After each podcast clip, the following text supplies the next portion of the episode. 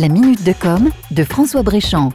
Je vous ai parlé récemment du succès fulgurant de Netflix, qui vient de dépasser 5 millions d'abonnés en France. Mais le moins que l'on puisse dire, c'est que malgré son succès désormais planétaire, Netflix ne se repose pas sur ses lauriers. Il a déclaré tout récemment qu'il craignait beaucoup de la concurrence, mais pas de la concurrence que vous croyez, pas celle des chaînes de télévision ou des bouquets de programmes, non. En fait, Netflix considère que ses vrais concurrents, ce sont YouTube et Fortnite.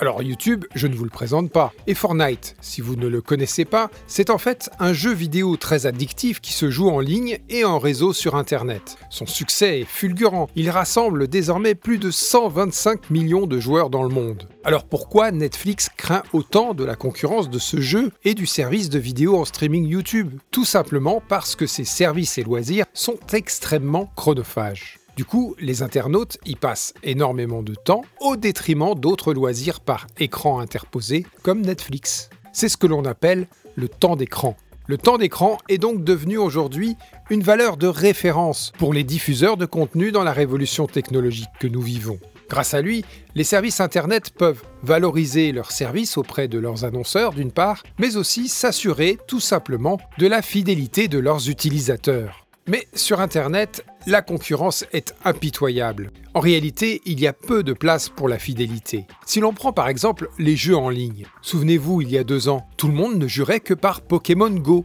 Eh bien aujourd'hui, c'est Fortnite qui capte toutes les attentions. Mais jusqu'à quand? Parle déjà d'un nouveau jeu sorti par surprise il y a quelques semaines, Apex Legends, qui fait déjà de fortes audiences. À méditer. C'était la minute de com de François Bréchamp.